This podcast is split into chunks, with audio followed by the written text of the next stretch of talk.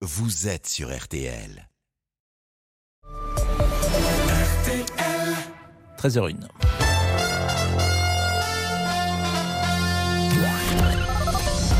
Les auditeurs ont la parole sur RTL. Avec Pascal Pro.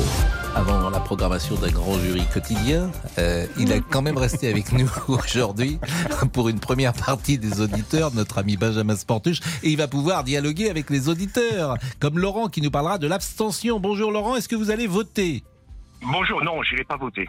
Non. Mais pourquoi Alors, alors Eh ben, laissez-moi vous, allez, développer. vous allez répondre après le flash. Après le flash, et après le rappel des titres. Euh, moi, je vais, je vais partir en campagne pour que les gens votent quand même. Voilà, mais même voter blanc. Euh, Allez-y Agnès. En Ukraine, pour la première fois, les faubourgs d'Odessa, dans le sud-ouest du pays, ont été pris pour cible ce matin. Des immeubles d'habitation ont été fortement endommagés, mais il n'y aurait pas de victimes selon les autorités locales. Parmi les conséquences directes de cette guerre, la flambée des prix du carburant. Depuis ce matin, plusieurs barrages filtrants en Normandie et en Bretagne. Le Grand Prix RTL Lire a été remis ce matin à Hélène Gestern pour son roman 555. Notre prix littéraire euh, fête ses 30 ans cette année. À cette occasion, on vous propose d'entendre différents lauréats. Souvenez-vous, en 1998, c'était un certain Jean-Christophe Grangier qui était récompensé pour Les Rivières pourpres. Aujourd'hui, bon, évidemment, euh, l'eau a coulé sous les ponts, mais euh, je suis très fier d'avoir reçu ce prix. D'ailleurs, je tiens à dire que c'est le seul que j'ai reçu dans ma carrière. Donc, il faut quand même le signaler. Donc, j'y tiens énormément. Et euh, c'est un prix du public. Et ça, ça, ça me plaît beaucoup, ça me séduit beaucoup. D'une certaine façon, je trouve que c'est un prix qui me ressemble. Moi, j'ai toujours été euh, proche du public, euh, j'ai toujours cherché à, à- à le satisfaire. J'ai toujours été totalement en dehors de- du petit milieu euh, parisiano, euh. Jean-Christophe Grangier avec Bernard Lehu. La météo, Louis Baudin, c'est presque Ah. un sans faute pour cette Ah oui, entame de printemps. Presque, presque, presque. hein. C'est Ah vrai ouais. qu'aujourd'hui, il y a encore quelques nuages dans le sud quand même. Bravo. Du côté du Languedoc-Roussillon sur les Pyrénées, avec quelques pluies, des averses également dans le Languedoc encore tout au long de la journée. Et puis surtout du vent, hein. vent fort près de la Méditerranée, vent fort également entre Carcassonne et Toulouse. C'est du vent d'autant jusqu'à 100 Le km vent d'autant. Vent d'autant. Oui, oui, non, mais des- bien sûr, mais C'est le nom qu'on. Je sais, je sais, mais ça, je suis toujours. euh, c'est- alors, il est dans le sud-ouest plutôt. Le Il est dans le sud-ouest, exactement, Exactement. entre Carcassonne et Toulouse. D apostrophe A U N T A N. AN, Oui, oui, exactement. le vent d'autant. Voilà, 100 km heure Catherine. Laborde en parlait souvent du vent d'autant. Oui, parce qu'elle était du sud-ouest, elle. Bien elle est du sud-ouest d'ailleurs. Pas Louis. C'est trop loin encore.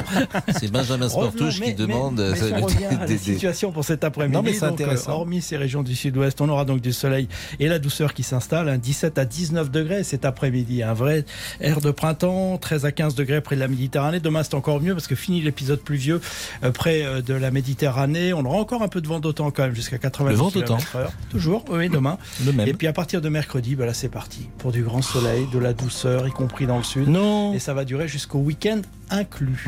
Il va faire beau le week-end prochain? Mais oui, c'est ce que je viens de dire. 20 degrés? Il fera 18 à 20 degrés. Exactement. Ah là, il y a débat alors. euh. Bah, Est-ce qu'on doit rester à Paris ou débat, pas faire- Ah, Ah, non, mais ah, euh, pour Ah ouais, partir. gros gros débat. Merci Louis. Merci. Merci. Jusqu'à 14h30 Les auditeurs ont la parole sur RTL. avec Pascal Pro. Merci à Louis Baudin, merci à Agnès Bonfillon, merci à Ludic- Ludovic Van de Kerkhoff qui assurait la rédaction en chef de ce euh, 12h30. Et nous sommes avec les auditeurs, les auditeurs qui on va avoir la parole et nous sommes donc avec Laurent. Laurent, Bon- bonjour, bonjour, euh, bonjour, Laurent. Pascal. Pourquoi euh, expliquiez-vous que vous n'alliez pas voter et euh, vous abstenir alors que vous pourriez par exemple aller dans le bulletin de vote, dans le dans l'isoloir pour mettre un bulletin blanc? Non. Alors, je vais vous dire pourquoi. Laissez-moi développer simplement. Ça va aller très vite. Je vais vous dire pourquoi. Parce que ce sont des opportunistes, des usurpateurs et des arrivistes. Et je vais vous dire quelque chose. Voter pour moi, c'est terminé parce que les pouvoirs en place, tels qu'ils soient, favorisent les plus démunis. Et c'est bien, d'accord? Mais ils favorisent vraiment et de haut les classes, les, les, les hauts salaires et les plus riches. Alors, les plus riches. Et depuis des décennies, on accepte de devoir payer des salaires mirobolants pour les hauts fonctionnaires, les sportifs, et on laisse les classes moyennes et les, sportifs, euh, retraités. Laurent, les sportifs, euh, alors où on change de modèle, pourquoi pas, mais les sportifs, ils sont payés par le marché, si j'ose dire. Oui. C'est pas l'État qui paye le sportif. Oui, mais disons que vous imaginez quand vous êtes euh, de classe moyenne, quand vous touchez un petit 1300 euros de salaire et que vous voyez, que vous, entendez que des sportifs gagnent des milliers, mais des milliers d'euros, mais ça vous fait vomir, monsieur, monsieur Pro, ça vous fait vomir. Et je vais vous raconter une anecdote pourquoi je n'ai pas voté. Ça va intéresser vos auditeurs d'RTL. La ville de Los, où je réside, eh bien, je vais vous dire, eh ben, le pouvoir en place, la mairesse, bah, qu'est-ce qu'elle fait? Il y a le secours populaire qui est là, et le secours populaire se voit virer de ses locaux. Et vous savez pourquoi, Monsieur Pro? Tout simplement parce que, d'après elle, ça fait mal quand on voit les gens qu'amender sur le trottoir. Quand j'entends et quand je vois ça, je suis dégoûté. Il n'y en a aucun, aucun. Ils sont là pour nous faire, je veux dire, avaler en longueur de journée leur ineptie, leur, euh, leur, leur, leur connerie, n'ayons pas peur des mots, et on est là et on acquiesce. Voter pour moi, c'est terminé. Je n'irai plus voter. Si j'irai voter le jour où euh, ce sera le peuple qui décidera. C'est-à-dire, euh, euh, ministre, euh, voilà, enfin, je peux développer encore plus loin, mais le jour où on laissera la parole au peuple. Parce Non, mais en qu'aujourd'hui, fait, c'est la démo- je disais tout à l'heure la démocratie représentative. C'est que vous confiez à des représentants votre destin et vous, vous souhaitez agir en direct. C'est ça que je comprends. C'est-à-dire qu'une euh, une démocratie où c'est vous qui nommez le ministre ou euh, au quotidien, où c'est vous qui prenez toutes les Voilà. décisions au quotidien. Il n'y a plus l'intermédiaire. euh, mais je vois pas comment ça peut être fait. En tout cas, c'est pas très facile. Euh, si les gens à chaque fois doivent être euh, interrogés euh, pour euh, chaque décision, euh, c'est compliqué. oui, mais euh, c'est vrai, mais bon, ça, ça peut se faire. On pourrait le faire. C'est parce qu'on ne veut pas le faire. Et de toute façon, en Euh, France, oui. en Fran- Je vois pas comment on peut faire, mais bon. Mais en France, de toute façon, il y a un énorme problème. Alors, quand on pousse les jeunes de 16 ans à aller voter, parce qu'on va mettre le droit de vote à 16 ans, parce que tous nos politiques sont à la rue. Ils sont tous à la rue. Parce qu'on n'y croit plus, plus du Oui, mais j'entends ce que vous dites. Mais alors, euh, les élus, d'accord, les élus sont des salauds, ok. D'accord. Mais je pense quand même qu'il faut bien des élus, autrement, euh, plus personne ne, va vouloir faire de la politique. Et puis, quel système euh, souhaitez-vous euh, mettre en place? C'est peut-être cela que vous allez, la question à laquelle vous allez répondre tout de suite après la pause. Il est 13h09. Merci. Les auditeurs ont la parole. Pascal Pro sur RTL. Pascal Pro, Les auditeurs ont la parole sur RTL. Benjamin Sportouche qui euh, anime, comme vous le savez, le grand jury RTL le week-end. Euh, on entend Laurent, et quand on entend Laurent, je dis pas que tout le monde est comme Laurent en France, mais on voit bien la déconnexion. Même que nous, journalistes, opérons, euh, cher Benjamin Sportouche, parce que euh, on pose des questions à des hommes politiques et de ça, mais Laurent, il nous dit, je veux plus les entendre. Je ne veux plus les voir. Je n'y crois pas. Oui, alors enfin, est-ce que je, je- bien sûr, il peut, il peut être représentatif d'une part de nos auditeurs et des Français, mais c'est pas la totalité. Vous savez par exemple qu'il y a toujours un lien de confiance très fort avec les maires, par exemple, les élus terrain, eh bien, sont toujours estimés par euh, les Français. On le voit dans les instituts, dans, dans- dans les différentes enquêtes d'opinion. Et puis par ailleurs, quelle est la solution idéale? Quand on regarde notre sondage, Pascal, la dé- développer la démocratie directe, eh bien, ça vient très loin dans les euh, moyens de lutter contre l'abstention. C'est seulement un tiers des Français qui le souhaitent. Donc le référendum, c'est pas non plus la, mais c'est pas non plus la panacée. On aurait pu estimer Mais c'est beaucoup. vu- oui, mais c'est C'est-à-dire que qu'en fait, la toutes ces gens sont irréconciliables. Mais ça dépend des périodes de l'histoire aussi, vous le savez. Dans des périodes compliquées comme la nôtre aussi, bien évidemment, on a l'impression qu'il y a une dépossession du pouvoir parce que il y a des, il y a des, des faits, des, des, des événements qui sont à l'étranger, qui on le voit bien avec la guerre. Donc ils ont on a l'impression qu'elles sont dépassées parce que nous collectivement nous le sommes aussi. Donc il y a aussi. C'est pas ce que vous dit Laurent, euh, mais je lui donne la parole à Laurent. Laurent, euh, d'ailleurs, il y a une chose qui est claire, c'est quoi la solution alternative Hmm. Parce qu'il faut, en solution- proposer- faut en proposer une. Alors la solution. Alors déjà, j'aimerais revenir simplement quand euh, Monsieur parle des maires. Oui. Euh, quand on voit nous partis, on est gouverné à la mairie de Los, euh, on se pose vraiment de sérieuses questions. Alors vos sondages, j'y crois pas. Déjà. Maintenant, la solution, elle est très claire. Elle est très claire. Le peuple vote. On laisse un an au pouvoir en place pour voir si vraiment. Mais en un an, on peut rien changer faire. Laurent. En un an, vous faites rien. C'est des il, ne, il ne faut rien en cinq ans, Monsieur Pro. Qu'est-ce que vous voulez Ils ne font Non, mais il y y, a quand même des choses qui sont faites, j'imagine. Mais, mais en revanche, euh, vous, vous, vous incarnez un courant protestataire, vous étiez peut-être gilet jaune d'ailleurs, qui existe, qui n'est pas majoritaire dans l'opinion, mais je pense que ce courant euh, qui existe, c'est de la nitroglycérine, pour tout vous dire. Parce que ces gens ne croient plus en rien. Et si on ne leur parle pas ou si on ne leur trouve pas des solutions qui euh, euh, peuvent les accompagner ces prochaines années, il peut avoir des séquences de violence. Mais bien évidemment, ça, c'est sûr que de toute façon, le- le mouvement des Gilets jaunes, et ça j'en suis intimement persuadé, reprendra euh, cette année. Ça j'en suis intimement persuadé parce qu'on va rester encore une fois dans l'immobilisme. Bon, bah merci va- Laurent en tout cas. Euh, Vous êtes bouché à Lille, vous nous appelez régulièrement. Euh, je vous interromps parce que Sébastien Chenu est Mmh. arrivé. Je le salue, il est représentant du Rassemblement euh, National. Et Bonjour. nordiste aussi. Et il est nordiste et il va pouvoir euh, nous accompagner parce que la présidentielle, les auditeurs ont la parole. Je fais un peu le travail de Benjamin Sportou. J'essaye, modestement, parce que c'est grand C'est un peu du bricolage. C'est un peu du bricolage, je suis d'accord avec vous. Est-ce que Benjamin, bien. c'est pour ça qu'il est là d'ailleurs. Mais je voulais qu'on ait un deuxième, un, un- un deuxième auditeur avant, euh, quand même. C'est Jean. Bonjour Jean, vous êtes juriste à Lyon. Est-ce que vous Oui, allez voter bonjour. ou pas? Alors, je vais y aller, bien évidemment. Je, si vous me demandez pour qui je vais voter, je ne sais pas encore à l'époque actuelle. Voilà.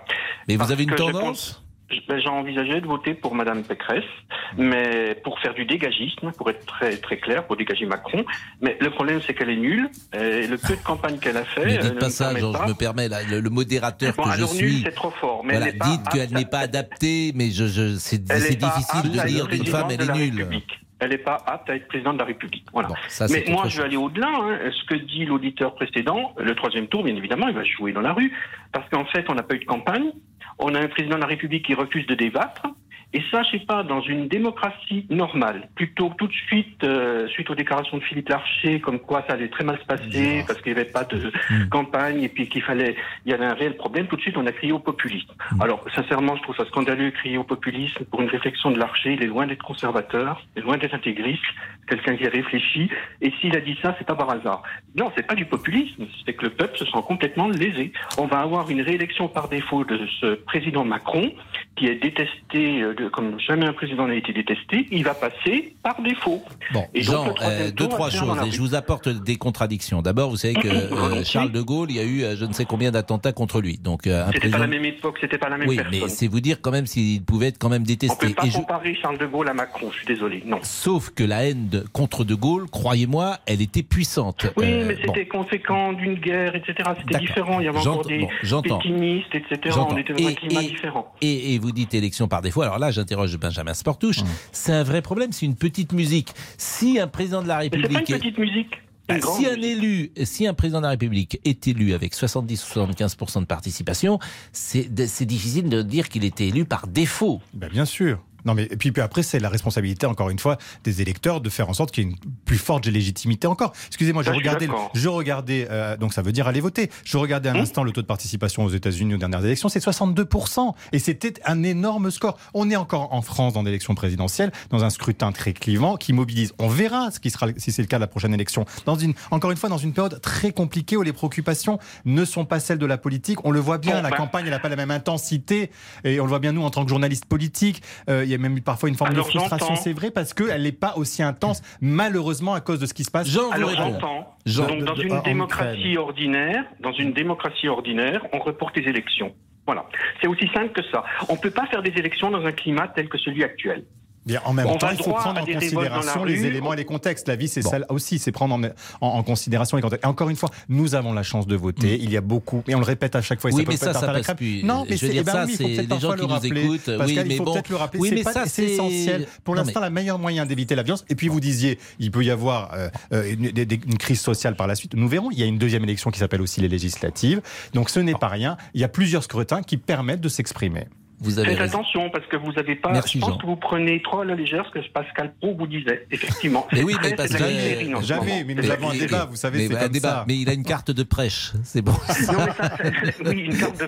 Il a, mais ça il a pas une carte de prêche, l'ami Benjamin. Donc il a raison quand il dit Mais bien sûr qu'on a. Vous, vous l'avez euh, depuis plus longtemps que moi, non, mais Pascal. bien sûr que l'ami euh, Benjamin, il a raison lorsqu'il dit il y a des pays qui ne peuvent pas voter, donc réjouissons-nous. Mais ça ne suffit pas. Voilà. Non, mais une grande Ça, démocratie comme la nôtre ne peut pas ça. se contenter de ce genre de restrictions mentales. C'est pas possible. la situation, je pense que vous restriction l'avez mentale, dit, Pascal un- Si, vous l'avez dit, Pascal Oui. Pro. La situation est explosive. Il y a de la Je suis d'accord, je suis d'accord. Donc ça va mal finir. Si on ne prend pas en considération cette situation absolument invraisemblable, Mm. où un président refuse de débattre avec son opposant, ben, je sais pas, si pour vous ça vous semble normal, Jean, euh. Jean, le débat, euh, euh, le débat, il est euh, en France et il est posé euh, le débat en France depuis huit mois. C'est pas simplement pour débattre, c'est pas simplement quand on est en face de quelqu'un. Le débat, c'est aussi les idées. Les idées Oui, elles circulent et elles circulent avec les autres candidats. Et on sait que aucun des présidents de la République n'a fait un premier tour euh, avant le premier tour a fait des débats. Donc je suis pas sûr que ce soit non plus un débat central. Mais euh, Monsieur Chenu euh, pensera peut-être différemment. Merci Et on a 12 Sportouche. candidats, donc on a 12 possibilités. C'est pas rien quand même, hein faut le rappeler. Vous avez, vous avez en, en mathématiques, vous êtes allé jusqu'où Euh, C'est en probabilité Bah, jusqu'à en- 12, et en possibilité. Non, mais c'est bien. Euh, c'est bien quand vous venez nous voir. non, mais le choix est là. Le choix est là. C'est- vous et savez- il faut s'en emparer. oui, Ce n'est pas rien. Et à chaque fois, c'est un acte militant que prêchez, que d'aller voter. Euh, dimanche prochain, c'est déjà votre prochain, c'est votre prochain invité. C'est à, à l'étude encore. C'est à Ah, le lundi, on ne sait Bah pas oui, l'invité du ça. dimanche. On réagit en fonction de l'actualité. Vous savez, nous aussi, Pascal. C'est aussi le. Moi, je peux venir si vous voulez, parce que je fais rien le dimanche venez, Vous venez, venez. Vous êtes toujours le bienvenu, hein, 13h20, public. euh, la pause et on est avec euh, Sébastien Chenu et des questions des auditeurs. Eric notamment va lui poser une question. À tout de suite. Pascal Pro, les auditeurs ont la parole sur RTL. 13h, 14h30 Les auditeurs ont la parole sur RTL. avec Pascal Pro. Il est député du Nord, il euh, est porte-parole de Marine Le Pen, vous allez pouvoir échanger avec lui. C'est une divine surprise d'une certaine manière, Marine Le Pen. On disait qu'elle serait euh, battue par Éric Zemmour et à l'arrivée, elle fait une campagne où elle séduit euh, le, son camp, en tout cas, elle arrive à rassembler euh, davantage son camp que Éric Zemmour. Et précisément, c'est Éric, mais je pense pas que ce soit Zemmour qui va poser la première question. Bonjour Éric. Bonjour, c'est pas Zemmour, c'est moi. C'est pas Zemmour, c'est vous. Vous êtes chef de projet, vous habitez Metz, en Moselle. Une question pour euh, Monsieur Chenu. Oui, bonjour Monsieur Chenu. Bonjour monsieur. Euh, moi, je voulais vous, poser une question sur un thème qui vous est cher, à savoir l'immigration. Et, euh, et j'aimerais savoir quelles sont les principales différences entre le programme du Rassemblement national et celui de Monsieur Zemmour. C'est une bonne question, euh, monsieur. Et je vais vous dire, elle se résume peut-être en une phrase. C'est que nous, on s'attaque au phénomène politique qu'est l'immigration. Son, cette gestion euh, anarchique de l'immigration depuis tant d'années dans notre pays, mais on ne s'attaque pas euh, aux individus, aux immigrés, aux personnes.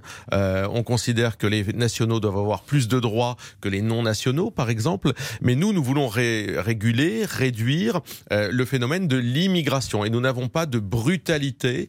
Euh, par exemple, on ne s'attaque pas aux prénoms euh, des gens, on ne s'attaque pas à leur vie privée, on s'attaque au phénomène de l'immigration pour encore une fois la réduire et la réguler parce qu'elle coûte très cher, parce qu'elle pose trop de problèmes et parce que les Français n'en peuvent plus. Et vous voyez, je crois que c'est une approche très différente, euh, probablement euh, euh, particulièrement républicaine de s'attaquer au phénomène migratoire, qui est un phénomène politique qu'on veut gérer autrement que ne le gèrent les gouvernants depuis tant d'années, plutôt que de s'attaquer, de montrer du doigt des gens et puis finalement de pas avoir de réponse derrière, parce que quand vous dites que islam et islamisme c'est pareil, pas vous, quand Éric Zemmour dit islam, islamisme c'est pareil, bah qu'est-ce que ça conduit à faire? À fermer du coup euh, les mosquées si c'est la même chose. Or on sait très bien que tout ça n'a pas beaucoup de sens. Nous on s'attaque à l'islamisme, euh, qui est un dérivé du communautarisme. Le communautarisme c'est un dérivé finalement d'une immigration non gérée. On s'attaque à l'islamisme, qui est un ennemi de la République, un ennemi de la France, un ennemi de nos valeurs.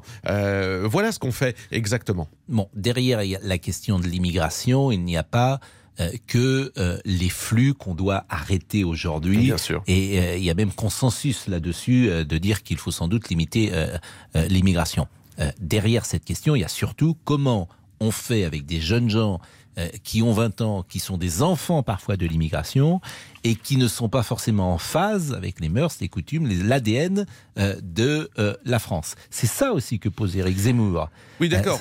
Oui, d'accord. Mais euh, d'abord, gérons le phénomène migratoire. On peut parler ensuite de ceux qui sont Euh, français, qui ne se sentent pas français, qui contestent ce qu'est euh, la France. C'est les territoires perdus de la voilà, République. Ça, c'est c'est ce qui encore. s'est passé à euh, mais Roubaix, ça vient dans bien- votre ville, Ça vient avec bien. un reportage dans votre Bien ville de sûr. Roubaix. C'était cela qu'il y avait dans Bien ce sûr, reportage. mais ça vient bien à la base d'une incapacité Oui. qu'on a eue à gérer le phénomène migratoire, à accepter le communautarisme, c'est-à-dire accepter que des gens se regroupent entre eux pour édifier finalement un autre système de valeurs. Oui. Et ça, trop longtemps, ça a été accepté dans notre pays. Mm. Et ensuite que ce système de valeurs devienne un adversaire du système de valeurs français. Donc euh, évidemment, euh, ça passe d'abord par une régulation euh, de l'immigration, par une lutte contre le communautarisme. Par exemple, nous nous indiquons que nous sommes contre le voile, le port du voile, parce que le voile c'est un outil politique. Dans la rue? Parce que oui, dans la rue, Alors parce ça, que c'est un... un- outil de l'islamisme. Sébastien Chenu, ça c'est quand même incompatible. On peut pas d'un côté dire euh, on, on- ne combat pas les prénoms euh, qui sont musulmans. Ah non, pas et du tout. comment vous allez faire Ah non, dans tout. les rues, dans les rues? Vous allez faire la police du vêtement? Non mais monsieur, le Non, mais voile, vous faites? mais, mais le voile est un outil politique. mais j'entends. on, on le définit ainsi. Donc nous édictons une loi qui interdit le port du voile. Vous savez que dans notre société, il y a un certain nombre de choses qui sont interdites d'être portées. Mm. On ne peut pas, d'abord, on ne peut pas se balader le visage totalement masqué Mm. euh, dans la République. Il y a une loi qui avait été votée il y a quelques temps. J'entends, mais Et comment vous vous faites faites donc ça pour le appliquer cette loi Ben, Vous la faites appliquer la loi parce que notre pays souffre d'avoir trop souvent des lois qui ne sont pas Mais appliquées. convenez que c'est pas facile. Mais je ne vous dis pas que c'est simple, mais je vous dis qu'il faut une Parce que volonté dans politique. une entreprise, à l'université, pourquoi pas Bien sûr. Mais dans la Mais- rue, mais si c'est-à-dire appliquer- qu'il y a mais- des quartiers aujourd'hui Bien sûr. où Mais- vous avez des femmes qui sont Pascal voilées. Je ne vous dis pas que c'est simple. Je vous dis qu'il n'y a pas eu de volonté politique jusqu'à présent et qu'il n'y a pas eu d'outils juridiques. Or, nous, nous considérons que le voile étant l'instrument de l'islamisme, d'un islam fondamentaliste, il doit être prohibé. Et donc, par conséquent, nous définissons ce qu'est l'islamisme, nous définissons ce qui en sont les expressions et nous mettons en place une loi qui sera d'ailleurs votée par référendum, car finalement c'est aussi cela, le référendum sur l'immigration que veut faire, euh, auquel Marine Le Pen veut faire procéder, c'est lutter contre l'islamisme et tous les symboles qui s'y rattachent, et nous la faisons appliquer. Mais bien entendu, ce n'est pas simple, mais il y a une volonté politique, il y a des outils juridiques que nous mettons en place, et plutôt que d'édicter des lois qui ne sont jamais appliquées sur le territoire, édictons des lois pour lutter contre l'islamisme. Une pause et nous allons être avec Fabienne parce qu'on va beaucoup parler du euh, pouvoir d'achat durant ces trois dernières semaines, euh, de la retraite peut-être parce que Marine Le Pen propose la retraite à 60 ans, Emmanuel Macron à 65 ans. Ça, je pense que ce sera un marqueur très important pour euh, les électeurs que cet âge de la retraite. À tout de suite. Les auditeurs ont la parole sur RTL. Avec Pascal Pro. Les auditeurs ont la parole aussi, hein. sur RTL. Avec Pascal Pro. Il est 13h30. Laurent Tessier est là. Bonjour, Laurent. Bonjour, Pascal. Le week-end fut-il bon Euh, Ce week-end fut-il ensoleillé et agréable Ah bah c'était l'occasion. Ma fille a fait du poney. Ah, Voilà. non mais si vous posez les questions, je vous réponds. Mais non, mais vous avez bien raison. On est en mode élection présidentielle, on, dit, on se dit tout. avez- Hein. Vous avez bien raison. Du poney dans Paris, c'est pas pratique. Mais... Mais c'était plutôt agréable. Les auditeurs ont la parole en mode élection présidentielle et vous l'avez compris, c'est au tour ce midi de Sébastien Chenu, député du Nord et porte-parole du Rassemblement national, de répondre à toutes vos questions. Et c'est vrai que les dernières semaines n'ont pas été toutes simples pour votre parti, Sébastien Chenu, avec plusieurs départs pour le camp d'Éric Zemmour. Mes amis, mes amours, mes emmerdes. Nicolas B accusé d'être une taupe. Autre départ, on en a parlé ces dernières semaines, Gilbert Collard, Stéphane Ravier, des, des noms du, du RN. Très bien Marion Maréchal soutient Éric Zemmour. Marine Le Pen avait réagi à chaud sur CNews. Je pense que si je vous disais que ça me touche pas, personne ne me croirait. J'ai avec Marion une histoire particulière parce que euh, je l'ai élevée avec ma sœur euh, pendant les premières années de sa vie. Donc euh, évidemment, c'est brutal, c'est violent, c'est difficile pour moi. Le mercato est enfin terminé, Sébastien Chenu? Ouais, écoutez, je crois que c'est c'est ralliement ou c'est trahison, ça dépend comment euh, on les prend, de quel côté on les prend. Ils n'ont pas eu d'impact et c'est probablement la leçon à tirer de tout ça.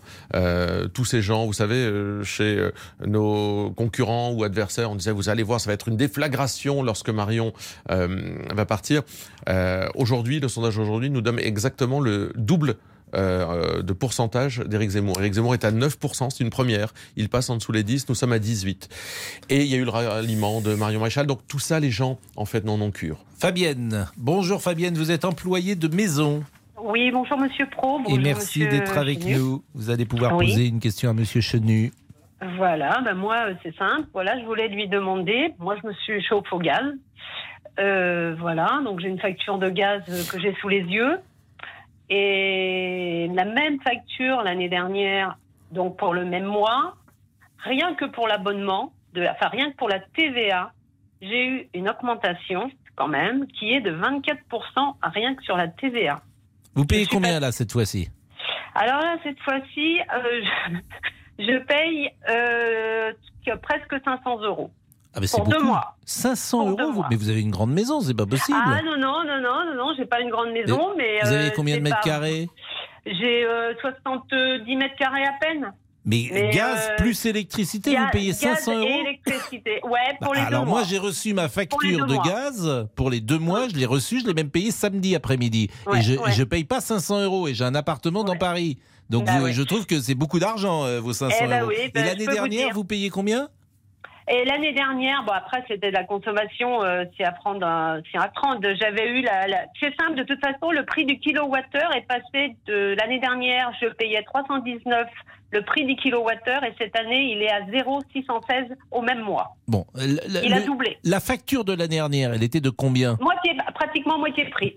250 euros la facture et cette année 500 Bah, 300, 300, ouais 300 et quelque chose l'année dernière. et là je frôle les 500. Bon, en tout cas, Et question pas posée. chauffer. Hein. Mais le, le prix du kilowattheure ayant doublé, le- la, TV la, la- la TVA est passée de, de, de pardon, excusez-moi, Mhm. la TVA est passée de 30 à 54. Euh, ça fait 24 euros de plus, rien, que- rien, que pour, euh, rien que pour ça. Monsieur Chenu vous répond. Bonjour Merci. madame. Mais merci Bonjour, parce que votre question elle est très concrète et nous on a une réponse qui est très concrète à ça, euh, qui est double Hum. d'ailleurs, qui est de baisser la TVA. Vous venez de dire qu'elle avait augmenté à 5,5% Ah bah oui. sur toutes les énergies parce qu'en fait aujourd'hui l'énergie c'est un bien de consommation. On peut pas vivre euh, sans électricité, euh, sans Bah, gaz et sans essence. C'est impossible. Le gaz Ah il bah avait oui. commencé à augmenter de mémoire de 8% à partir du mois de septembre. Euh, donc Oui. ça fait déjà un moment que le gaz il augmente. C'est bien avant l'Ukraine. Et puis on veut sortir parce que alors c'est un peu technique du marché européen de l'électricité. Pourquoi? Parce que c'est l'Europe qui grosso modo édicte le prix de l'électricité et le gaz Oui. il est adossé au prix de l'électricité. Euh, eh bien ce prix de l'électricité qui est édicté euh, en Europe, il est fait finalement quelque part au bénéfice des Allemands et pas au bénéfice des Français parce que nous en France, euh, si on sort de ce marché euh, de l'électricité, on est euh, autosuffisant. On a fait des choix politiques dans le passé qui nous permettent d'avoir une électricité qui nous coûterait moins cher et donc un gaz Oui. qui nous coûterait moins cher. Euh, sauf qu'on paye grosso modo pour les Allemands qui eux ont fait d'autres choix. Donc on veut sortir du marché européen de l'électricité. C'est une décision nationale hein, d'ailleurs. Bah Euh, c'est une décision que Marine Le Pen prendrait parce que euh, elle souhaite assumer euh, ce, ce prix d'électricité et baisser la TVA à 5,5%. Je peux vous assurer que ça va vous redonner de l'oxygène si j'ose dire. Ah bah oui, oui, oui, parce que je peux, je peux, je peux vous dire que moi, entre le, entre le, bah, ça là, j'ai une maison qui est pas très bien isolée, hein, mais bon, j'ai pas le choix, je suis locataire. Donc voilà, donc c'est sûr que je chauffe un peu. moi, moi là, ça fait trois semaines que je n'ai plus de chauffage. J'ai éteint le chauffage parce que j'ai mais- trop peur des mois à venir. Mais est-ce que c'est admissible en France en 2022 que quelqu'un comme vous, madame, qui travaille, éteigne le Bah non, chauffage je- et finalement choisisse entre avoir chaud chez elle euh, et puis euh, finalement peut-être euh, se nourrir, faire autre chose, en tous les cas, Ah bah, oriente ses choix économiques vous, vous allez autrement. pas au cinéma. Hein, Bah, moi, je trouve ça hein. scandaleux, je vais vous dire. Fabienne, euh, je crois qu'on vous a eu plusieurs fois déjà. Oui. Bon, Oui. et à chaque Ah, je suis fois. un petit peu énervée à chaque fois. Non, mais avez- d'abord, je trouve que vous n'êtes pas énervé, au contraire. Et euh, je pense que euh, c'est vous qui m'aviez dit que vous faisiez vos courses le samedi matin dans un supermarché avant Hum. 9h parce qu'on proposait des produits Bah, des qui étaient... euh, moins 30%, moins voilà. 50%, mais je le fais toujours euh, et, et sur plein de choses. Hein. C'est- pas que sur, sur la viande, c'est plein de choses. Moi, quand je vois, moi, je suis obligée d'avoir un véhicule. Euh, donc, je suis obligée de mettre de l'essence. Je, je, je, je suis femme de ménage. Je fais, euh, je fais euh, des fois, je fais 80 km dans une journée. Je m'en rends même pas compte parce que je tourne tout autour de la ville et j'ai plusieurs employeurs. Je, je fais du repassage à domicile pour pouvoir euh, m'en sortir. Euh, L'électricité n'est pas donnée, mais euh, je vais pas, je vais pas augmenter euh, ce que je prends aux gens. C'est pour moi non parce que voilà, donc euh, je reste sur le même tarif même si le- le- l'électricité augmente. Euh, voilà, et, et quand, enfin voilà, il y a un truc qui m'a mis très en colère aussi cette semaine, c'est parce que voilà, vous, vous essayez de tout payer, d'être dans les clous. Et là, je regardais euh, il y a trois jours euh, mon compte mon compte en banque, on m'a pris pour 92 euros de frais parce que j'ai l'argent était pas trop versé au moment où euh, j'avais des prélèvements et on me met presque 100 euros de, de frais. Voilà. Non mais Fabienne, je, je, je- je Et trouve ça, que ça, fait vraiment plusieurs fois qu'on vous écoute et, et- et à chaque fois votre témoignage est, est- est vraiment éclairant et très Et oui, intéressant. parce que On va marquer. Mais oui, bah, exactement, exactement. Je suis d'accord avec vous. Exactement je, pense, vous savez, à chaque fois que je vous entends, je pense qu'il faudrait vous faire rencontrer, j'allais dire le président de la République ou, ou- ou tous les candidats. Je vous assure. Ah oui, mais moi j'aimerais bien. hein. Mais moi j'aimerais bien. vous en parlez Moi, j'aimerais bien dire magnifiquement. que, Vous ce en que parlez- je ressens, Oui. ce que je, attendez, ce que je ressens, ce que, euh, enfin voilà, moi, quand soit que je suis payée de l'heure, mais je mets mon mon mon heure, mon heure de que des fois on me paye 9,90 euros. Chez certains patrons, c'est ce que je suis payée. 9,90 euros de l'heure. Vous pensez que ce que ce- le travail que je fais ne mérite pas un peu plus Bah, C'est-à-dire que vos patrons justement. sont pas, euh, c'est pas bien de payer. Voilà, ils devraient vous payer Ah bah, plus. ils, ont- ils sont Parce- dans leur droit. Oui, ils sont dans leurs droits, mais pas dans leur morale, manifestement. Oui, mais- Bon, Eh bah on marque une leur pause. Je droit. vous remercie euh, vraiment, euh, Fabienne. Euh, Monsieur Chenu est avec nous et on va continuer le débat avec lui, bien sûr. Et euh, à tout de suite. Les auditeurs ont la parole. Pascal Pro sur RTL. Pascal Pro, Les auditeurs ont la parole sur RTL. Christian est avec nous. Bonjour Christian. Et Sébastien Bonjour à Chenu. Sébastien Chenu. Bonjour Monsieur là. Chenu, bonjour Pascal. Bonjour monsieur. Porte-parole de Marine Le Pen. Une question pour Monsieur Chenu. Alors, euh, moi, tout simplement, au niveau de l'insécurité, je vais parler un petit peu des prisons. On manque de places de prison, d'accord En termes de population euh, carcérale, on dit qu'on est en surpopulation euh, dans, des, euh, dans beaucoup de prisons. Et euh, on a beaucoup de clandestins qui, sont, euh, qui font des, des délits chez nous, qu'on ne renvoie pas chez eux. Euh, Il y en a beaucoup, après, de délinquants qui font des petits délits, mais euh, auxquels on va mettre des... euh, des comment s'appelle des, des rappels à, la loi, tout simplement. Donc ces gens-là se sentent euh, totalement dans l'impunité. Quelle solution vous comptez apporter pour euh, réno- pour euh, restaurer un petit peu la confiance euh, ben, des, des Français face à la sécurité? Et au retour de ces clandestins qui ont commis des crimes ou des délits ou ne sim- simplement que des délits sur le territoire français, en sachant que beaucoup de pays euh, ne reprennent pas les clandestins lorsqu'ils sont, lorsqu'ils sont, euh, je veux dire, interpellés. Réponse de Sébastien Chenu. Bonjour Christian. Ben oui, la sécurité, ça reste une problématique importante dans le pays et je crois même pouvoir dire que la sécurité des Français, elle s'est dégradée euh, sous le mandat d'Emmanuel Macron. Ce sont les chiffres qui le disent. Euh, Darmanin est pas très fier. D'ailleurs, il a un peu disparu de la circulation, euh, ce pauvre Darmanin dernièrement. Euh, il y a eu un désintérêt total de Macron sur les questions régaliennes et résultat qui est touché. Il Bah, était ce matin sur RTL, hein, Gérald Darmanin, bah, avec écoutez, pas avec RTL, Alba Il avait disparu et vous venez de le faire réapparaître. Alors, euh, le problème, c'est que qu'est-ce était, il était en Corse la semaine dernière également. qui, qui est touché en réalité? Qu'est-ce que risque aujourd'hui un dealer? Qu'est-ce que risque quelqu'un qui tape sur les forces de l'ordre? Qu'est-ce que risque un délinquant étranger euh, qui est en France euh, et qui se comporte mal? En réalité, rien du tout. Un rappel à la loi. Euh, en réalité, moi j'appelle ça rien du tout. Alors un rappel à la loi, c'est pour moi équivalent à rien du tout. Euh, un délinquant étranger avec Marine Le Pen, il est expulsé. Et aujourd'hui, il n'y a plus d'expulsion euh, de délinquants étrangers parce qu'il y a plus, de- on n'expulse plus personne dans notre pays. Il y a eu le Covid qui été le grand prétexte, mais la réalité, c'est que tout le monde entre en France, que personne n'est expulsé, y compris les gens qui se comportent très mal. Donc euh, la réalité, c'est qu'il faut revenir à quelque chose d'assez ferme. Il faut mettre la victime au centre euh, du jeu. Euh, bien souvent, on a mis les auteurs au centre du jeu. On a trouvé des explications, on les a écoutées, on a réformé les lois pour leur donner plus de droits. Nous, on veut mettre la victime. Et puis, bien entendu, des moyens pour la police. Mais là, c'est la loi de programmation qu'on veut faire. C'est un milliard et demi par an pendant cinq ans pour redonner des moyens. Et puis, la chaîne pénale. La chaîne pénale, c'est-à-dire des peines qui soient adaptées et qui tombent tout de suite. Ça ne sert à rien d'attendre six mois pour euh, sanctionner quelqu'un, le voir pendant six mois narguer la police. Ça ne sert à rien. Ça doit tomber tout de suite et ça doit être adapté. Adapté, ça veut dire aussi avec des centres éducatifs fermés, par exemple, pour un certain type de délinquants euh, dans chaque département. Ça veut dire les délinquants étrangers dehors. Ce sont finalement des choses de bon sens. Euh, oui, on prône de la fermeté. Oui, on prône le bon sens, mais c'est tellement ce qui manque. Est-ce que vous êtes satisfait, Christian, de cette euh, réponse?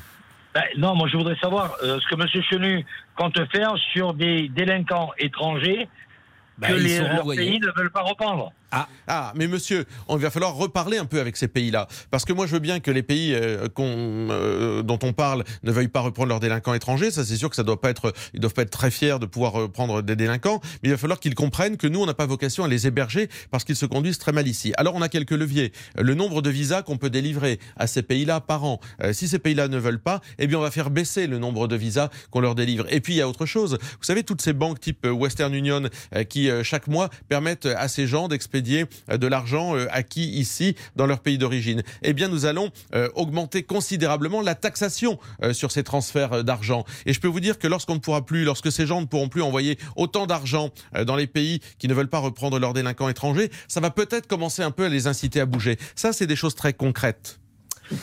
Christian, merci. Je rappelle que vous êtes commercial, vous habitez Narbonne. Vous savez pour qui vous allez voter, Christian? Bah, écoutez, euh, j'ai beaucoup hésité. Là, je sais toujours pas encore. Euh, Je peux je vous me aider, pose encore la question. Je peux vous aider, Christian. Non, non, mais je, je- je vais vous dire, Monsieur Chenet, je vais vous dire une chose. Dites-moi. En 2017, euh, au premier tour, euh, j'ai voté pour Marine Le Pen. Au deuxième, de- au deuxième tour, après le débat, avec euh, Monsieur Macron, j'ai été extrêmement déçu, j'ai voté blanc. Eh, mais Christian, par contre, dites- par si je peux me permettre, si je peux me permettre d'aller plus loin, j'ai vu son son son émission avec Baba. Ouais. Euh, Avec Baba, c'est Cyril peu- Hanouna. Ouais, avec Tout Cyril Hanouna, ça m'a beaucoup Baba. réconforté. Merci Ça m'a beaucoup réconforté. Ju- ju- Juste Donc, un euh, point, voilà. on est d'accord sur le fait que le débat a été raté. Mais est-ce qu'il vaut mieux un débat raté plutôt qu'un quinquennat raté? Moi, je considère que le quinquennat d'Emmanuel Macron, non seulement il est raté, mais il a fait du mal au pays, il a fait du mal aux Français. Oui, mais je trouve qu'elle a beaucoup mûri, qu'elle a beaucoup changé. C'est vrai, c'est vrai, Et qu'elle a vrai. été beaucoup plus sincère. Et elle a montré un visage complètement différent. Et euh, elle m'a inspiré confiance. C'est ça de vieillir donc aussi, je je pense. Donc je pense que je vais me retourner encore une fois vers elle au premier tour. Merci Ah bah, Christian de vous, votre vous confiance. changez vite d'avis parce qu'il y avait deux, il y a deux secondes, vous hésitiez encore. Donc Sébastien Je Chenu ne vous sais a, pas encore, mais euh, voilà, je me pose la Sébastien question. Chenu Mais, vous a convaincu. mais j'ai une tendance. Voilà. Eh ben, Merci, merci, Christian. beaucoup Christian et merci pour euh, la qualité de vos questions parce qu'elles nous ont permis d'avoir une réponse là aussi claire. Il est 13h47. Je salue Sébastien qui est à la réalisation aujourd'hui. Bonjour. Bonjour Pascal, bonjour à tous. Bonjour Sébastien. Euh, Monsieur Boubouk, alors en ce moment avec la présidentielle, on parle plus avec Monsieur Boubouk. Ah bah non, on peut plus Pascal, mais c'est normal. Ah, c'est Oui, très oui, bah gênant oui. parce Vive la aimait- démocratie. on- Bah oui, vous a- mais bon. Vive la démocratie. Bonjour, merci. D'habitude, elle n'est pas là. Ça s'est bien passé ce week-end? Ah écoutez Pascal, euh, pas tellement, mais bon écoutez, euh, les week-ends se suivent et se Comme ressemblent. bah, finalement. bah, Donc, exactement. euh, bah, vous pouvez nous dire euh, aujourd'hui ce que vous nous disiez il y a 8 jours et ce que vous nous direz dans 8 jours. Et au mois de mai, au mois de juin, au mois de juillet, exactement. Alors, euh, à propos de mois de mai, c'est le 21 mars, c'est le printemps. Oui, bah on oui, pourrait oui. peut-être célébrer le printemps par une petite chanson. Tiens, là le printemps qui vient. À tout de suite. Pascal Pro, les auditeurs ont la parole sur RTL. 13h, 14h30 Les auditeurs ont la parole sur RTL. avec Pascal Pro. Voilà le printemps tout fleuri de lilas qui rapplique en dansant. Ça, c'est nouveau, ça. Ça, c'est bien. Ça, c'est, c'est, c'est pour nous. Je connaissais même pas cette chanson d'Edith Piaf, figurez-vous. Monsieur Jean-Alphonse Richard est là. c'est moi. Il parle. Il parlera tout à l'heure parce que pour le moment, c'est Sébastien Chenu qui répond aux questions des auditeurs. Bonjour Marie. Et bonjour Monsieur Pro, bonjour Monsieur Chenu. Bonjour madame. Alors euh, voilà, fidèle au rendez-vous. Alors Monsieur Chenu, voilà. Euh, pour moi, c'est la question la plus importante et je pense qu'elle concerne des millions de Français. Le projet de Marine Le Pen sur les retraites. Considérant l'âge et considérant la réforme du système actuel ou pas. Bah, vous avez raison. Et d'ailleurs, euh, le système de retraite, en tous les cas, la vision qu'on a des retraites, c'est un vrai choix politique. Euh, parce que la retraite, a priori, euh, concerne tout le monde à un moment ou à un autre. Alors, il y a deux paramètres hein, pour ça. Ou on fait travailler les gens davantage, ou on baisse les cotisations. Ça, c'est un peu ce qu'on nous vend actuellement. Marine Le Pen, elle part d'un postulat qui est le suivant. C'est que plus vous avez commencé à travailler tôt, en général, c'est que vous avez fait des travaux qui étaient davantage pénibles, car lorsqu'on commence à entrer sur le marché de l'emploi à 15, 16, 17, 18 ans, on fait souvent des, travaux plus pénibles dans le BTP, euh, dans la route, dans, euh, beaucoup d'industries. Euh, eh bien, plus vous devez partir tôt quand vous avez vos 40 annuités. Grosso modo, vous avez vos 40 annuités, vous avez travaillé avant 21 ans, vous devez pouvoir partir à partir de 60 ans. Et puis après, le dispositif est progressif.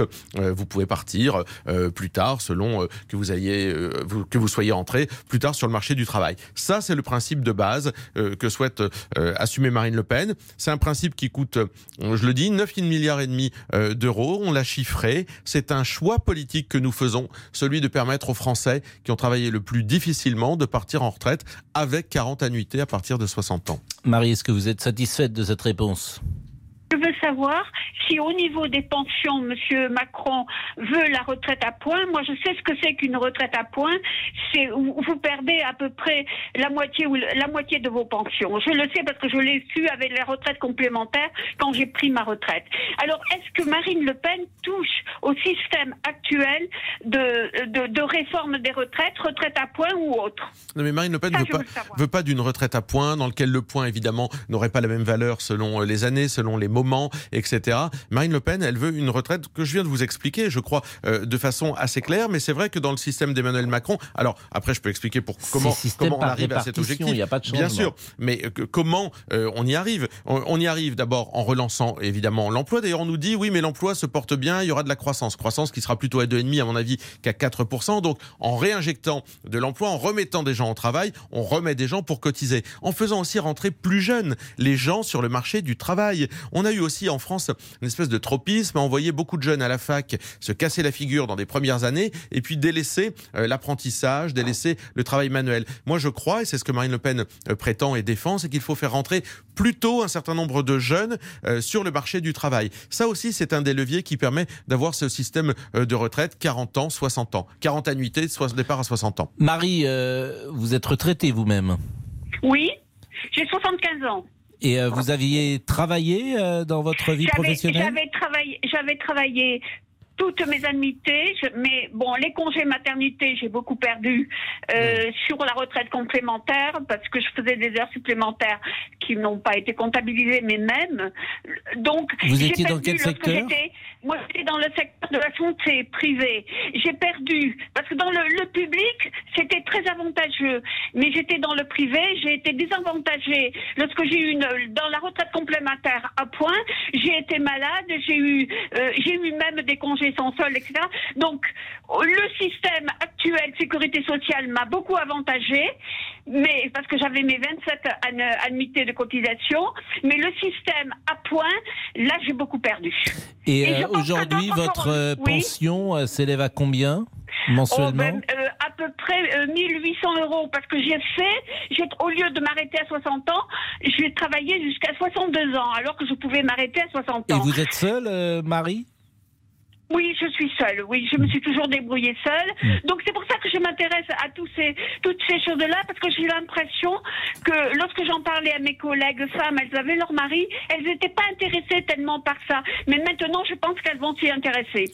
Et d'ailleurs, je pense, madame, que votre retraite, elle n'a pas été réindexée euh, sous le mandat d'Emmanuel Macron. Nous aussi. Absolument pas. Voilà, nous, ce qu'on souhaite, c'est évidemment réindexer les retraites, évidemment, vu le coût de la vie, vu les difficultés de pouvoir d'achat des Français.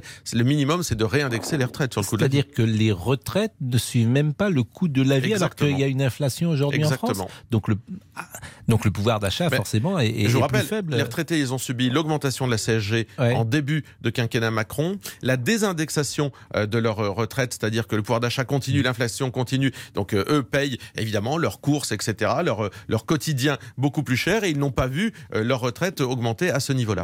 Ben, merci beaucoup Marie, merci là Ben, encore de, la qualité de votre question et de votre Mais Il est très important. exactement, c'était très important et, et vous l'avez euh, particulièrement bien expliqué, Monsieur Jean-Alphonse. Monsieur Pascal Richard. Pro, bonjour. Bonjour. Alors, L'heure du crime. Alors l'heure du crime aujourd'hui, on va parler d'un garçon qui aurait fait, enfin qui a fait 11 000 kilomètres pour venir assouvir une vengeance sentimentale. Vous allez me dire, quand on déteste, on, on ne compte pas les kilomètres. Certes. Vous allez me dire. hein. J'allais vous dire aussi que la vengeance est un ressort exceptionnel en fiction. Ça fait partie des, des grands, des grands mobiles aussi du, du crime, euh, incontournable d'ailleurs. La vengeance, c'est- capital dans une, dans une affaire de crime. Oui. Alors ça, c'est l'accusation qui est retenue contre le dénommé Nicolas Zepeda. C'est un fils de bonne famille, c'est un Chilien. Il est accusé d'avoir fait ce très long voyage pour venir tuer à Besançon en 2016 une étudiante japonaise, Narumi Kurosaki, qui ne voulait plus de lui. Ça, c'est l'accusation. Lui, évidemment, il nie les faits. Le fait est, c'est qu'il a fait ce, ce voyage, en tout cas pour la voir. Ça, c'est, ça, on le sait. Il y a eu une très longue enquête qui a été, qui s'est déroulée comme ça. Et le procès a lieu dans une semaine aux assises de Besançon, le procès du dénommé Nicolas Zepeda qui risque tout de même la perpétuité. Alors on va tout vous raconter aujourd'hui dans l'heure du crime, émission en, en partenariat avec l'Est républicain. Euh, C'est une affaire très étonnante et une très longue enquête. Et on vous écoutera avec plaisir. Alors je suis très inquiet parce que euh, Monsieur Sportouche est revenu dans ce studio, donc je ne sais pas ce qu'il va nous annoncer, si l'élection présidentielle est décalée de trois mois ou pas. Non, non, Que se pour passe-t-il? l'instant, Pourquoi vous êtes revenu? Non, non, mais je suis venu vous écouter. Tout simplement. Voilà. Et alors, si tous les gens qui nous écoutaient venaient dans le studio, je- j'espère je qu'il y en a plus quand même en. Mais Non, ça je me fait plaisir plaisir. quand vous je venez. rester alors, Ah, quelques Eh bien, restez.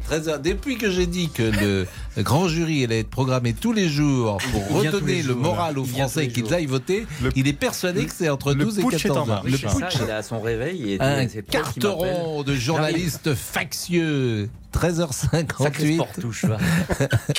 Vous pourriez citer évidemment les quatre généraux. Les quatre généraux du putsch. Ah, je suis. euh, c'est- 13h58. Réfléchissez et on revient dans une seconde.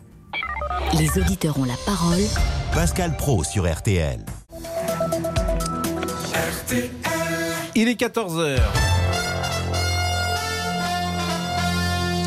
Le flash avec Antoine Cavallero. Bonjour Pascal, bonjour à tous. La colère à travers la France face à la flambée des prix des carburants, des opérations un peu partout. En Normandie, 200 poids lourds bloqués ce matin sur l'autoroute qui relie Avranches à Caen. Opération escargot en Bretagne, à côté de Lorient, une raffinerie bloquée au sud de Lyon. Agriculteurs, pêcheurs, routiers ou encore chauffeurs de taxi, tous réclament davantage d'aide du gouvernement, les aides jugées insuffisantes. En Ukraine, le bombardement incessant de Mariupol, qualifié de crime majeur par l'Union européenne. Ces ministres des Affaires étrangères sont actuellement réunis à Bruxelles. Ils étudient de nouvelles sanctions contre Moscou, étudient également la création d'un bataillon militaire, 5000 combattants. Bruxelles pourrait augmenter son budget défense, l'objectif pouvoir mener des interventions d'ici 2025. Le Grand Prix RTL Lire remis ce matin à Hélène Guestern pour son dernier roman 555, notre prix littéraire qui célèbre ses 30 ans cette année. Toute la journée, on vous propose donc d'entendre les lauréats, les précédents lauréats. Philippe Besson, ça remonte un peu, c'était en 2003 pour l'arrière-saison, il se souvient.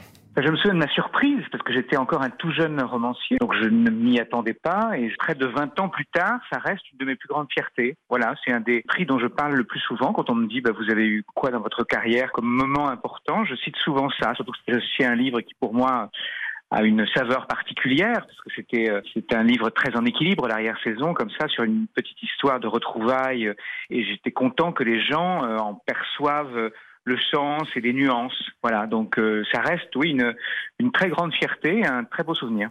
Philippe Besson qui avait remporté le Grand Prix RTL Lire en 2003. La météo.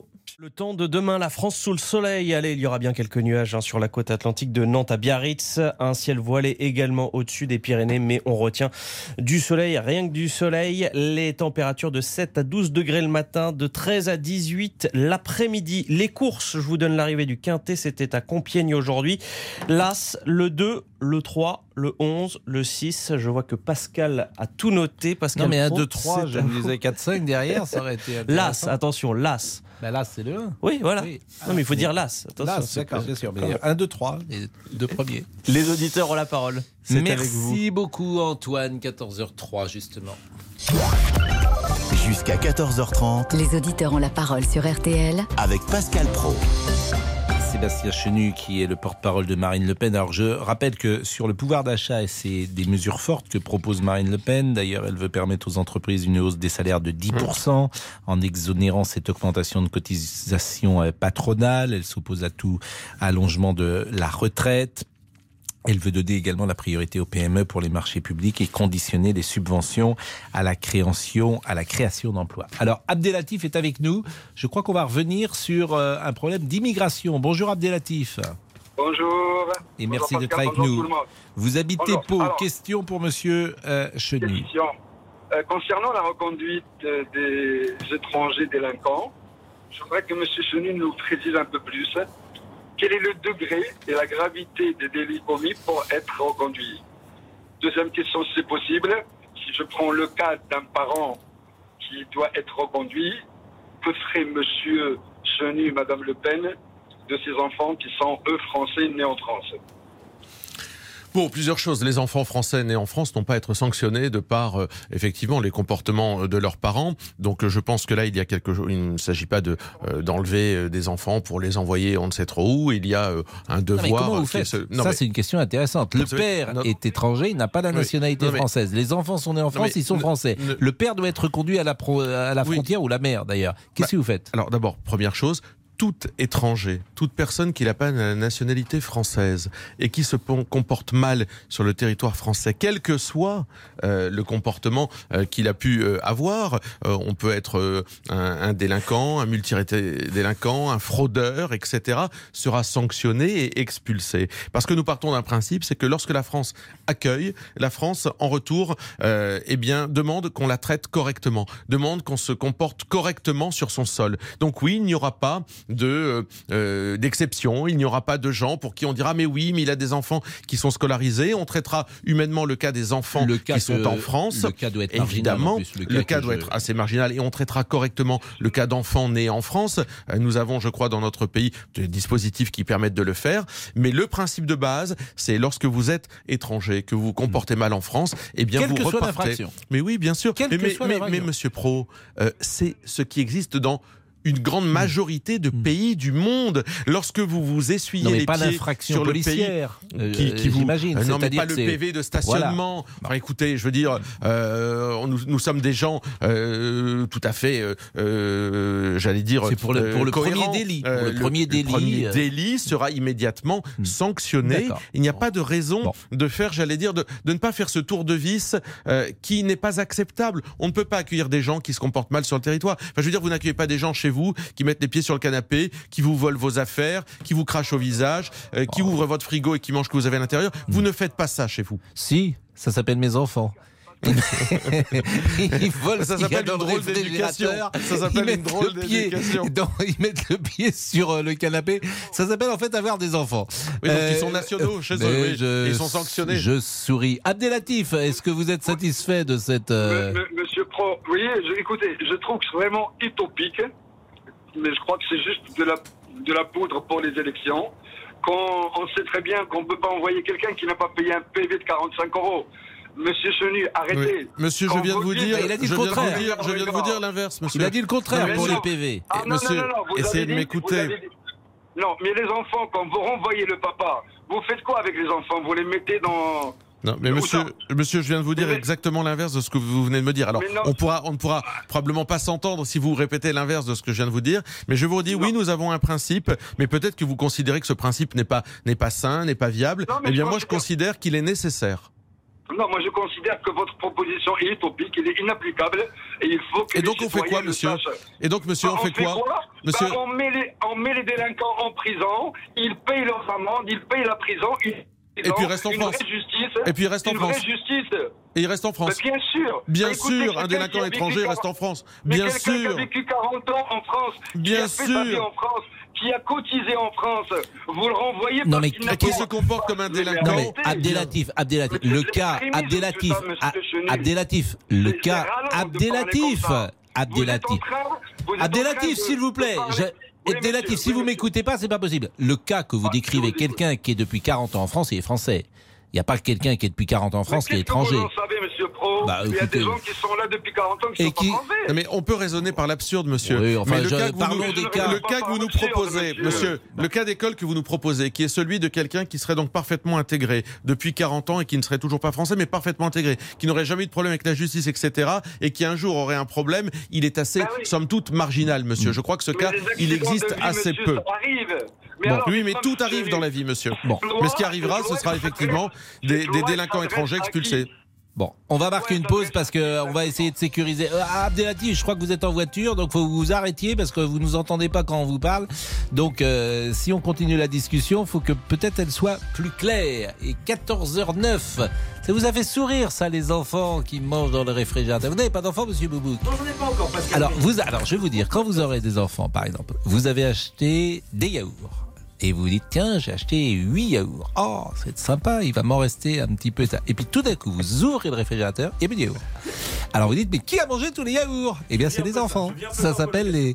Et alors cet exemple de yaourt vous pouvez le faire avec un pot de Nutella. Alors faut peut-être pas que je fasse de la publicité. Un pot de pâte à tartiner. Vous pouvez le faire avec des petits gâteaux secs et ça. Voilà c'est euh, c'est c'est récurrent. Très bien, non mais c'est noté. Voilà, il y a ça. Et futur. et il y a effectivement les enfants qui laissent tout traîner, qui effectivement mettent les pieds euh, sur euh, les fauteuils, mais ça pourquoi pas, qui rentrent euh, avec des chaussures et de la boue dans les chaussures. Ça s'appelle les enfants. Mais on serait malheureux si on n'avait pas. Si on n'en avait pas, vous êtes d'accord? Je suis tout à fait d'accord avec Donc finalement, on regarde ça avec tolérance et bienveillance. La pause, à tout de suite. Les auditeurs ont la parole sur RTL. Avec Pascal Pro. Les auditeurs ont la parole sur RTL. Avec Pascal Pro. Nous sommes avec Jean-Pierre, figurez-vous, qui est travailleur indépendant en imprimerie, qui habite Besançon. Bonjour Jean-Pierre, qui va poser une question à Bonjour, Sébastien. Chenu, qui est le porte-parole de Marine Le Pen. Euh, je vais bien, oui, je vais bien. Et vous?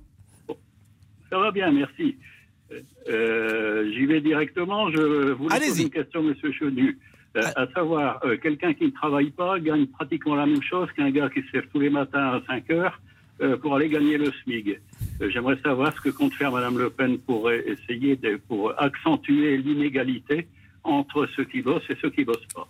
Un Bien. seul exemple, j'ai en face, de, en face de chez moi, j'ai un couple qui n'a jamais travaillé, quand je dis bien jamais, ils ont 48 ans tous les deux, ils n'ont jamais bossé de leur vie, euh, ils peuvent partir en vacances, au sport d'hiver, à tout ce que vous voulez, et ils refusent de travailler. J'ai réservé dans un restaurant samedi soir pour aller manger les grenouilles, on m'a demandé de venir au premier service parce qu'il n'y aura pas de deuxième service, étant donné qu'ils trouvent personne pour, euh, pour euh, servir et, et pour faire la cuisine. Et, euh, il y a une boucherie tout près de chez moi qui ferme le dimanche maintenant parce qu'ils trouvent personne pour travailler, etc., etc. Et c'est même pas une question d'argent, c'est une question que les gens, ils- enfin certaines personnes, ne veulent pas aller travailler parce qu'ils sont aussi bien chez eux à toucher quasiment le SMIC. Sébastien Chenu. Bah, c'est un vrai problème euh, depuis, depuis très longtemps en réalité, parce que depuis qu'il y a le RSA, il faut se féliciter hein, dans notre société qui est le, euh, ce, ce revenu, euh, on a oublié le A de euh, autonomie, c'est-à-dire qu'on verse le RSA normalement en fonction d'une formation euh, qui est menée en parallèle. Eh bien, l'État défaillant euh, et Macron a été aussi défaillant que ses prédécesseurs, euh, n'ont pas fait en sorte qu'il y ait une formation euh, qualifiante qui soit euh, accolée à ceux qui touchent le RSA. Eh bien ça, euh, ça fait partie des choses que nous voulons remettre aussi en route. Maintenant, vous le maintenez ou vous le supprimez ça, non, mais nous, le, nous le maintenons, mais nous faisons en sorte que la formation qualifiante. Non, nous ne le supprimons pas parce que le RSA a du sens dans, dans, dans une vie de difficulté. On peut avoir des passages dans la vie où à un moment on peut se retrouver vraiment en grande difficulté. Le RSA a du sens à partir du moment où il y a de l'autre côté euh, la formation qualifiante obligatoire. Enfin, je veux dire, c'est de l'argent public, donc de l'autre côté, il y a un effort. Nous, on souhaite aussi évidemment réserver ce RSA aux nationaux, c'est-à-dire qu'on souhaite que ceux euh, qui euh, sont français, eh bien, euh, bénéficient de cette prestation sociale qui n'est pas contributive, eh bien, en soi, Et évidemment, les étrangers ont accès au RSA Oui, mais nous, ce que nous souhaitons, c'est que les étrangers qui sont là depuis 5 ans et qui ont travaillé l'équivalent d'un temps plein pendant 5 ans puissent en bénéficier. Euh, Mais ça doit être une prestation sociale réservée euh, aux Français. Et puis, euh, parce que en fait, votre question, elle ouvre sur d'autres choses, qui est pourquoi il y a des emplois qui sont pas attractifs. Bah, souvent, d'abord parce qu'ils sont mal rémunérés. Euh, les emplois de la restauration, qui sont des emplois difficiles, qui sont des emplois où on est debout, on fait beaucoup d'heures, etc., sont souvent pas forcément bien rémunérés. C'est la raison pour laquelle nous on propose une augmentation de 10% des salaires des employés avec exonération des, des- des charges patronales jusqu'à trois fois le SMIC pendant cinq ans. Et puis de l'autre côté, on va mettre la gomme, le gaz sur l'apprentissage euh, parce que on considère que là encore, je l'ai dit en début euh, de, conversation, eh bien euh, les apprentis, les jeunes, aider les jeunes à entrer sur le marché du travail le plus tôt possible, ça doit faire partie de nos priorités. C'est ce que font d'autres pays. On le fera à travers évidemment une prime pour l'apprentissage euh, qui sera versée, qui sera augmentée. Euh, mais c'est vraiment un levier qui n'a pas été suffisamment actionné euh, en France depuis très longtemps. Bon, Jean-Pierre, euh, votre... mais- mais que, que- que faites-vous, excusez-moi de, de, de- vous en prie. que faites-vous des gens qui refusent de travailler systématiquement? Vous pouvez Bah, la- leur la- proposer tous les Bien sûr, monsieur. du monde, ils veulent pas. Bien ils sûr, monsieur. Pas, ils veulent pas, ils sont mieux chez eux à rien foutre. Ils, ils sont payés 1100 euros par mois chacun à ne rien faire. Alors pourquoi s'emmerder à, à- à se lever à 5 heures, à prendre le bus, à, prendre la voiture, etc., etc. On est bien chez soi. On fait Bien sûr, mais c'est d'ailleurs- de temps en temps, puis terminé. C'est un dysfonctionnement majeur du RSA. Si vous ne faites pas de formation, si vous n'acceptez pas une formation euh, qualifiante qui corresponde bien sûr minimum à ce que vous pouvez faire, on va pas demander à quelqu'un euh, qui serait lourdement handicapé de devenir prof de sport. hein. Je veux dire, on est, on est des gens cohérents. Mais si vous ne faites pas une formation qualifiante, vous ne pouvez pas prétendre à ce que la collectivité vous aide. Le cas quand même que vous euh, semblez présenter est hautement improbable, Jean-Pierre. Des gens qui n'ont jamais travaillé de leur vie, qui ont 48 ans, c'est vos voisins, dites-vous, et qui euh, ont une vie euh, de, euh, de, de, de, de gens très aisés, qui vont au sport d'hiver. voilà. Ah non, vous dites ils vont au sport d'hiver, etc. Euh, donc c'est des gens aisés. Donc peut-être ont-ils une fortune personnelle qui leur permet de ne pas travailler, si vous me permettez. Oui, mais comment, Parce que comment se fait-il qu'on touche toujours que- que- euh, Mais non, mais vous connaissez qu'on pas- toujours des, des- des indemnités? Mais ils n'ont pas, ils n'ont pas d'indemnité. Les gens, s'ils n'ont jamais travaillé de leur vie, ils n'ont rien. Ils ont le, ils ont le RSA, point. Non, mais ce qu'il faut, c'est pas- tu ça, pas le sport d'hiver avec différentiel. le RSA. C'est le différentiel entre faire des efforts, se lever le matin, etc., qui doit euh, aujourd'hui être privilégié par rapport à- au fait de ne rien Exactement. faire. Euh, quand vous travaillez, vous devez vivre mieux de votre travail, vous devez euh, gagner mieux votre vie, vous devez, il doit y avoir quand même un avantage à travailler, et il doit y avoir un inconvénient à refuser une formation. Ça, c'est évident. Par exemple, il y a des cas très simples. Celui qui démissionne, est-ce qu'il doit toucher le chômage? Ça, c'est une vraie question. Ça, c'est une question. Parce que euh, dans une période difficile avec autant de chômeurs, tu peux t'interroger si celui qui démissionne doit toucher le chômage. Oui, c'est une vraie question, mais sauf que euh, on a un certain nombre d'emplois non pourvus dans le pays, mais qui est bien inférieur Hmm. au nombre de demandeurs d'emploi. La réalité, c'est que c'est souvent une inadéquation totale entre les emplois non pourvus et les formations des gens. Oui, bien sûr. Enfin, on revient toujours à ça, mais ça fait des années qu'on le dit, ça fait des années qu'on en parle. Donc, on préfère évidemment euh, épauler des gens qui refusent des formations qui ne conviennent pas ou qui n'ont aucun débouché. Parce que faire une formation qui n'a Hmm. aucun débouché, c'est vous livrer euh, au désespoir. Dernière euh, pause et nous revenons dans une seconde.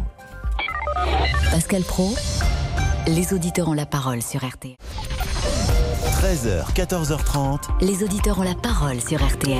avec Pascal Pro. Quelques secondes encore pour échanger avec euh, Sébastien Chenu. Bonjour Gilles, vous êtes artisan en Seine-et-Marne. Question. C'est ça, tout à fait. Bonjour Pascal, bonjour Monsieur Chenu. Bonjour, Euh, moi j'ai une question, c'est que je, je me demande dans quelle mesure il serait pas pertinent d'accorder au maire le pouvoir de mettre des heures de colle aux gamins qui déconnent, histoire que quand ils sont jeunes, ils voient qu'il y a une sanction, au lieu d'attendre 18 ou 20 ans, qu'ils en aient déjà 10, 15, 20 derrière.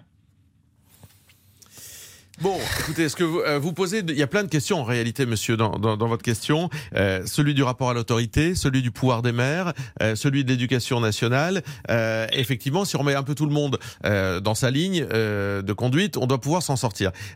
Vous, donne- vous dites redonner aux maires la possibilité de donner des heures de colle. En réalité, c'est intéressant parce qu'on voit qu'on veut donner, que le gouvernement veut donner de l'autonomie à la Corse, mais il n'a pas cessé d'enlever de l'autonomie et des pouvoirs aux maires de nos communes. Euh, Je trouve que c'est euh, problématique euh, dans, dans notre pays, ce retrait d'un certain nombre de compétences qu'on a enlevées aux maires, que le gouvernement a enlevées aux maires, alors que ce sont les interlocuteurs de proximité que reconnaissent et qui apprécient finalement le plus les Français. Et puis derrière, cette question de l'autorité en réalité que vous posez, euh, d'un État dans lequel l'autorité a été complètement déconstruite, euh, du relativisme permanent euh, de la sanction, dans lequel ce gouvernement a préféré nous faire légiférer sur l'octroi de la fessée. Euh, vous vous rendez compte On a demandé aux députés de faire une loi euh, sur la fessée plutôt que sur que de restaurer l'autorité de l'État. Bah effectivement, je pense qu'on est en, euh, en front inversé avec ce qu'a fait Emmanuel Macron. Emmanuel Macron est la boussole inversée et la boussole opposée à ce que nous nous ferons en matière d'autorité. Bon, on a bien compris, Gilles, que ce que vous euh, imaginiez, c'était pour lancer notre conversation sur ces sujets-là. Non, pas tant. En fait, moi, ce qui me pose problème, c'est que la justice est dépassée, il n'y a pas assez de juges, etc. Et je pense qu'il y a beaucoup de petits délits qui pourraient se régler au niveau local immédiatement, tout de suite, et qu'un gamin, quand il a passé un samedi après-midi, euh, je sais pas, à euh, ramasser les feuilles dans la cour de la mairie au lieu de regarder la télé ou de jouer aux jeux vidéo, il se dit, ok, quand je fais quand je fais une connerie, il y a une ligne blanche. Or, Sauf il n'y a pas de Gilles, ligne blanche. sauf Gilles, que je pourrais vous répondre, c'est aussi aux parents de faire ça. Je veux dire, c'est Oui, quand même aux attendez, parents, euh, de- si de- voulez, aux parents le- d'éduquer les enfants quand même. Dans un monde idéal, dans un Ah monde oui. idéal, sauf qu'il y a des parents qui ne réagissent pas. Si vous voulez, si on prend l'échelon à l'échelon d'une petite commune, un gamin qui fait une connerie, le maire en parle aux parents, les parents sévissent. Très bien. Si les parents font rien, le maire doit avoir un pouvoir de, si j'ose dire, se substituer en À mettant une contrepartie. Bon, Non, bah à la merci Gilles. justice. Gilles, en tout cas, merci. Il est 14h24. Ça va être l'heure du débrief dans une seconde et l'heure du crime de 14h30 de Jean-Alphonse Richard.